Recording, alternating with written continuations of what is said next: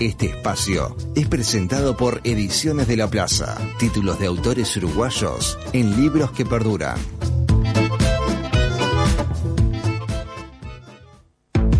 ¿Buscas algo para ver? ¿Algo para leer? ¿Algo para escuchar? Para quedarte en casa, los piques culturales de José Mosle.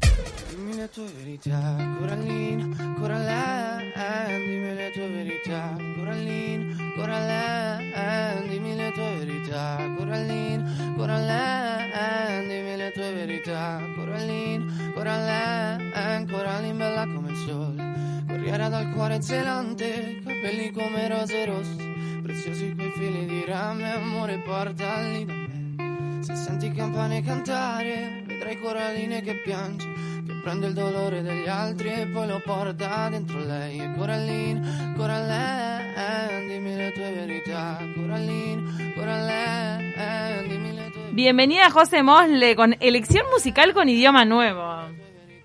Hola, ¿cómo andan? ¿Todo bien? Buen viernes. Sí, venimos con italiano. Ay, me encanta. Música italiana. Qué lindo. Qué lindo.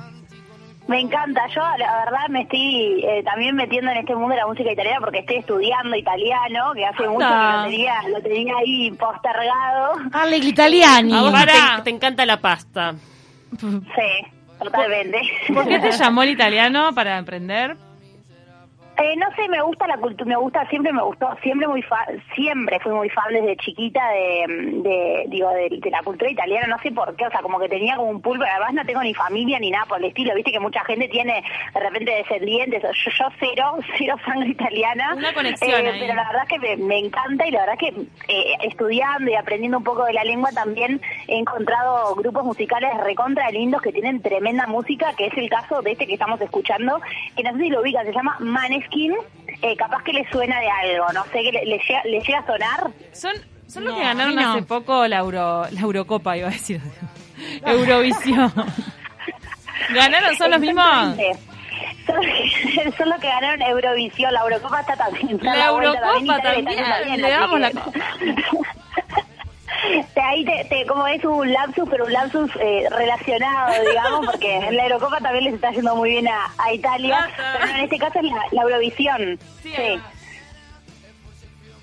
Que es un concurso mega. Tal vez acá en Uruguay no estamos tan conectados, pero en Europa es, es re importante, ¿no? Eurovisión. Es re importante, lo miran en toda Europa, es tipo, separa Europa para mirar Eurovisión, en serio. O sea, realmente es como eh, el fin de semana ese de las finales, como súper fuerte, súper heavy.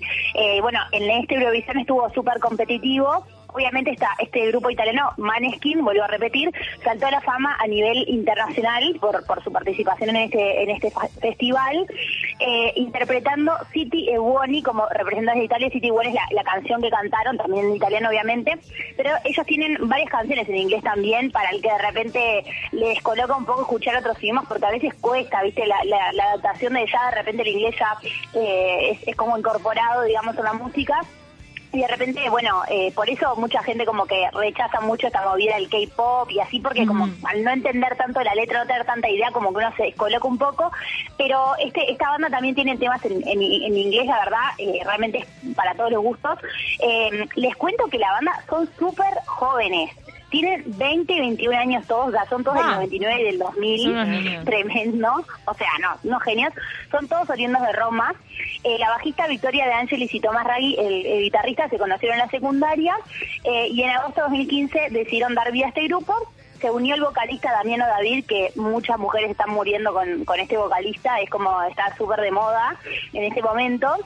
Y después de publicar un anuncio en Facebook, ficharon a eh, eh, Ethan Torquio, que se encarga de la batería.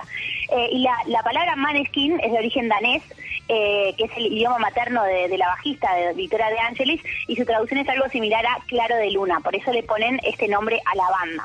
Ellos, Ah. bueno, empezaron a tocar en la calle, ¿no? En, en, en la calle Vía del Corso, que es la, una de las de las eh, arterias comerciales, digamos, de, de la capital de Roma, eh, con esas monedas que la gente les tiraba, que pagaron su primer estudio de grabación. Todavía recuerdan cuando le dijeron que no podían abonar, ¿no? El importe en monedas, porque claro, fueron con las monedas literal a pagar el, el estudio de grabación. Tremendo. Bueno, y ahora están Eh, en, en la cresta de la ola total, ¿eh? Estaban en la mala. Exactamente, pasaron por The X Factor eh, y ahí arrancaron a sacar varios discos. Eh, y bueno, eh, en un momento se hicieron muy, muy famosos en Italia, sacaron un documental incluso de su, de su trayectoria. Fueron eh, teloneros de Imagine Dragons, que es un, una- un bandún, bandún Imagine Dragons internacional, que cuando Imagine Dragons va a Italia, ellos lo, lo llaman para para ser sus teloneros. Eh, y este año ganaron en el Festival de San Remo, que es el festival más prestigioso de la música italiana. O sea, ganar en San Remo es como ser, no sé, o sea, sos Pelé, literal. Eh, Claro, así que, bueno, entonces eh, de San Remo es que ahí seleccionaron a, lo- a los que van a Eurovisión. Exacto. Desde la organización de San Remo se les ofrece la oportunidad de representar a Italia en Eurovisión. Eh, obviamente fueron, eh, el día de, fueron a la gran final eh, y bueno, ahí es que presentaron esta canción City Buoni, Buoni, que además es parte de un disco que se llama Teatro Dira, que es un, disco que sacaron hace muy poquito, que tiene ocho temas, de los cuales seis son en italiano y dos íntegramente en inglés.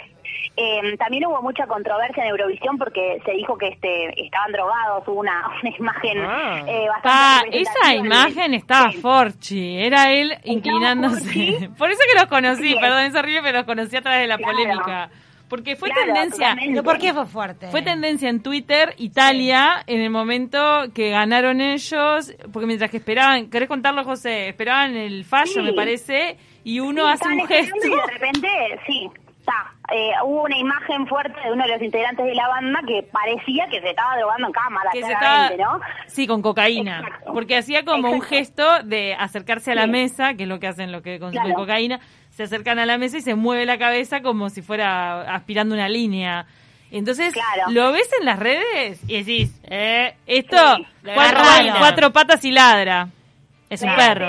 que se hicieron un test todos de, de drogas y todos dieron negativo y salieron a negar que bueno, se subían, pero bueno. Capaz, Ahí, que, capaz claro, que fue una provocación, José, sí, ¿no? como parte del show. Me hiciste acordar una película muy bizarra que hay en Netflix que se llama Deslizando la Gloria, que son dos patinadores que van a Eurovisión, no sé si la vieron. Esas Ah, películas no. disparatadas y muy en bizarras. Sí. Ah, a la amamos. Gran película. Es con Will Farrell. Sí, sí, Buenísima. Amé, amé. Me encantó. Sí, yo la disfruté mucho. Es re bizarra. Vamos las películas bizarras. No, a ver, porque son medios bizarros. En, en Eurovisión es como que le ponen mucho énfasis a toda la, al vestuario, a la puesta en escena y a veces Sí. se van de mambo, Sí, quedan sí, como re locos. Sí. ¿No? Esto, esto Sí, también bueno, andan todos maquillados, con el pelo loco. y- Total. Sí, ellos lo que tienen mucho es puesta en escena bien rockera, ¿no? Tienen, pero tienen de todos los estilos. Yo estuve mirando toda su discografía. Tienen eh, no solo rock, tienen pop, tienen canciones tranquilas como las que trajimos hoy eh, para presentar la columna. Bueno, como les digo, canciones en italiano, en inglés. O sea, realmente eh, son un grupo muy variado, tienen para todos los gustos. A mí me encantaron, me quedé fascinada con ellos, así que no podían... Me parece algo, además, re distinto y nada, me encanta, me encanta, me parecen geniales. ¿A qué pasamos ahora? ¿Al libro o a la serie? Vamos a pasar al libro porque les traigo una recomendación del libro que es presentado por la editorial uruguaya Ediciones de la Plaza, que una vez por mes nos brinda un libro de autores uruguayos para comentar en este espacio cultural y que les agradecemos muchísimo porque es también una oportunidad de consumir y reseñar literatura uruguaya y autores uruguayos que nos encanta. Así que eh, en esta oportunidad estuve leyendo Errantes, eh, historias del rock nacional de 1977 a 1989 de Gustavo Aguilera. Opa, me encanta Em, ese tema. Muy bueno. Eh, Gustavo Aguilera es un periodista eh, uruguayo, escritor también especializado en música, y este libro es eh, realmente es un, yo creo que es un- como un testimonio histórico de lo que fue la formación de nuestro rock nacional durante y post dictadura, ¿no? Sí, fue un momento dice- de auge del rock sí. nacional, ¿no? Eh. Exactamente, porque obviamente había toda una necesidad de expresar eh, un montón de cosas que no se podían expresar, dada la censura de la época, claramente. Eh, y además me gusta mucho porque también hace un marco histórico muy interesante. No es solo, no habla solo del rock, sino que hace por qué, ¿no? ¿Por qué salen esas, esas letras que salen? ¿Qué era lo que querían transmitir los jóvenes en esa época? Eh, como dice en la introducción del, del libro del historiador Leonardo Borges, era un Uruguay apagado, sin luz, ¿no? Mm. De la dicta- De la dictadura en el que grupos de jóvenes pintan, dice, ¿no? Ahí en, en la introducción, de distintas formas y estilos su grito de Munch. Es tal cual. A mí me parece que esa frase es una muy buena forma de definir esta época y este libro, eh, que es un testimonio de cómo la juventud uruguaya se empezó a manifestar, ¿no? A través de la música, a través del rock, intentando hacer emerger el arte en, en medio de la censura intentando también reivindicar reivindicar el arte uruguayo que había sido desplazado a un costado por la música extranjera, porque eh, obviamente se, se, se, se, se promovía, digamos, los hits estadounidenses, la música pop de esa época, que el autor incluso dice música feliz, ¿no? Como para hacer como que no está pasando nada de alguna manera, ¿no? Me imagino que, Eh, que aparecerá siglo, seguro. Sí, claro. Re- Eh, hay- hay- o sea, Totem, bueno, hay un montón de bandas de esa, de esa era espectaculares.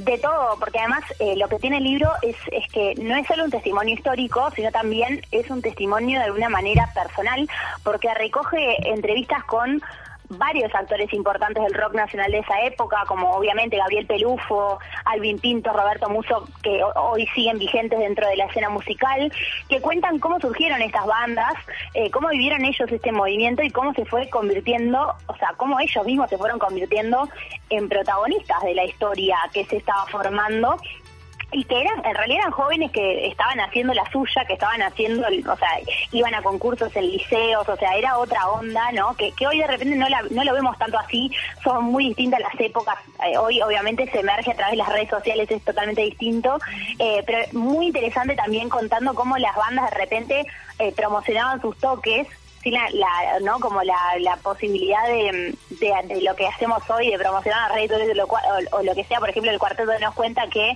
ponían puertas en, en 18 de julio por ejemplo puertas literal con carteles que decían eh, tocamos en tal lugar y las iban moviendo del lugar para que la gente viera no dónde era que iban a tocar no sé estas anécdotas de color eh, que me parece que Claro, que es súper interesante eh, y que va también eh, poniendo en evidencia cómo nuestra música se fue alimentando por sus propios miembros, por sus propios integrantes, por nuestros propios estilos, ¿no? Y formó una conjunción que obviamente termina en lo que es hoy nuestra música, que es una conjunción de estilos súper interesante, porque realmente creo que eso es lo que la hace única. Tenemos un montón de distintos alimentos, ¿no? A nuestra música que la hacen lo que es. Eh, y además me parece eh, rescatable, el libro tiene mu- muchas fotos muy interesantes, ilustrativas, porque vemos muchos de los iconos de la música de hoy súper jóvenes. Realmente está muy buena la parte gráfica de este libro que va acompañando capítulo a capítulo y que lo hace súper llevadero y súper... eh, a mí me encantó, la verdad, me parece un- uno de esos libros de consulta, ¿no? Nos mandó Andrés un mensaje acerca de la banda italiana. Dice, juro que cuando escuché la banda pensé que era Cabrera, Fernando me imagino, cantando en italiano. Mirá, tiene como un estilo. Pero en realidad ellos son como Sí. más pesados, me parece bueno, no sé. Bueno, José, No, volviendo al libro, entonces súper recomendado Errantes de Gustavo Aguilera de Ediciones de la Plaza. Totalmente súper recomendado. Además es el, el primero de otro que luego, luego Ah. vamos a, obviamente vamos a comentar más adelante, que, que también comenta eh, la- la- el rock nacional un poquito después, moviéndonos un poquito más hacia la contemporaneidad, digamos, eh, pero que también tiene su profundidad. Entonces, bueno, les recomiendo ese libro para que lo vayan leyendo, para que lovaj- vayan digiriendo y luego vamos a estar hablando de la segunda parte, digamos, de, de este libro. Pero a mí me parece que realmente es eh, uno de esos libros, a mí que me, me encanta el rock nacional, me pareció mm, súper interesante saber también cómo surgió. Obviamente yo no era nacida, entonces para mí también es súper interesante ver eso, pero me imagino para una persona de la época también, o sea, que vivía eso como joven, eh, verlo en, en papel es realmente eh, es tremendo, está muy buen, muy bien escrito y, y muy bien eh, cronológicamente. La verdad me encantó, me pareció un muy buen material de consulta. José, nos quedan poquitos minutos y tenés que recomendar una gran serie, si no me equivoco, lo que traes, Sí. yo adhiero completamente. Sí, yo sabía que ibas a adherir a esta serie, Cami, porque sos fan como yo. Ah. amamos. Eh, esta serie, eh, como les digo, me fascina, es corta, vale la pena. Eh, el nombre de esta serie se llama The Newsroom, en español La Sala de Redacción, es una serie de HBO. Eh, la escribió Aaron Sorkin, que es un gran creador, también creó series como The Social Network, hace poquito también muy, muy sonada. Eh, y la historia nos narra la vida de Will McAvoy, que es un, presentador de noticias conocido, exitoso, millonario, eh, que tiene, bueno, un informativo que se ve en todo Estados Unidos, con máxima audiencia, esos eh, súper vistos en todo el, todo el país. Eh, y él siempre se ha mantenido muy independiente políticamente, muy neutral, nunca se moja para bien o para mal en las críticas, ¿no? Siempre objetivo, eh, y se dedica eh, simplemente a dar las noticias con su toque personal, eso lo ha hecho famoso y le va bien con eso, ¿no? Pero eh, el director de la empresa Noticias, Charlie Skinner, eh, que es interpretado eh, por un gran actor, a mí la verdad me, me parece genial, Sam Waterston, eh, reconocido, lo, lo empieza como a presionar, ¿no? A sacar de este enfoque complaciente cuando su, la novia de, de Will, el presentador Mackenzie McHale, acepta ser productora de su programa. Entonces eh, va a empezar a cambiar porque la productora tiene un enfoque como agresivo, ¿no? Que hace que eh, se empiece a dar un como un comentario más crítico sobre el estado de las cosas, sin salvar a nadie, sin proteger intereses políticos ni mantenerse neutrales. Eh, si, si hay que tirarle tierra, digamos, a los republicanos se hace y si hay que ter- tirarle tierras a los de- tirar- tirarle tierra a los demócratas también. También O sea, tiene- el objetivo El, el de, Sí. New- de Newsroom, la serie, tiene el disparador de este video que se vuelve viral, que él es crítico en ese video y es, mar- es maravillosa esa escena. Eh, Es creo que es el arranque, ¿o no? Es el arranque. Sí, es que es muy genial porque eh, pasa de ser no un periodista como obviamente que da la noticia a eh, un periodista que no tiene pelos en la lengua Es o sea, buenísimo. que- y que realmente prioriza claro los valores y la ética no la ética periodística Eh, lo, lo mejor esta serie como decía Cami son los diálogos o sea, eh, esas, esas escenas como espectaculares de impacto gloriosas, ¿no? Realmente inteligentes, cargadas de sentido, con mucha información. Eh, yo creo que eh, realmente aprendí un montón mirando la serie también. Eso también está buenísimo, porque es como que estás consumiendo un material que te hace pensar también, ¿no? De alguna manera. Eh, y bueno, hay que Sale recordar que el guionista es Sí, exactamente, exactamente. Y hay que recordar que el guionista tiene seis premios Emmy, o sea, no puede ser mejor. Así que, eh, en ese sentido, un espectáculo. Eh, y obviamente esta serie no solo nos mete en esta sala de redacción, sino que también nos cuenta los problemas de las personas que trabajan en la redacción, las relaciones que se van entretejiendo entre compañeros, colegas en la firma de noticias. Eh, y además tiene actores increíbles. O sea, no solo Will McAvoy es Jeff Daniel, que es absolutamente espectacular en su Claro. rol. eh, que de hecho ganó un Emmy por este por este papel. También está Emily Mortimer, la productora. Eh, bueno, ya decíamos Sam Watterson, Jane Fonda, la amamos. Y de Dev. Patel, el- mi favorito es Dev Patel. De Patel. Es el de Lion, ¿se Ah, acuerdan? De Lion y de... Divino. ¿Quién quiere ser José, millonario? pero esta serie solamente en HBO o no se puede ver en Netflix. No se puede ver en Netflix, es de HBO, eh, pero realmente vale la pena, eh, es, es espectacular. Digo, la suscripción, chiquilinas. Claro, porque yo tengo Netflix. Nos tenemos que ir volando, Sí. pero Camila son- nos pasa la suscripción. Gracias, dos Cami. temporadas. Sí, hacer un paquete. Dos temporadas de Newsroom es maravillosa. Acá corre todo. En cualquier momento corren contraseñas y usuarios. Capítulos nomás. 25 capítulos, por favor, a ver. Te la devorás, te la devorás porque además que es claro. frenética, es frenética. Ay, Pero me encanta, la quiero ver. José, nos tenemos que ir volando. Gracias. Muchas gracias, buen viernes y buen fin de semana. Igual para vos.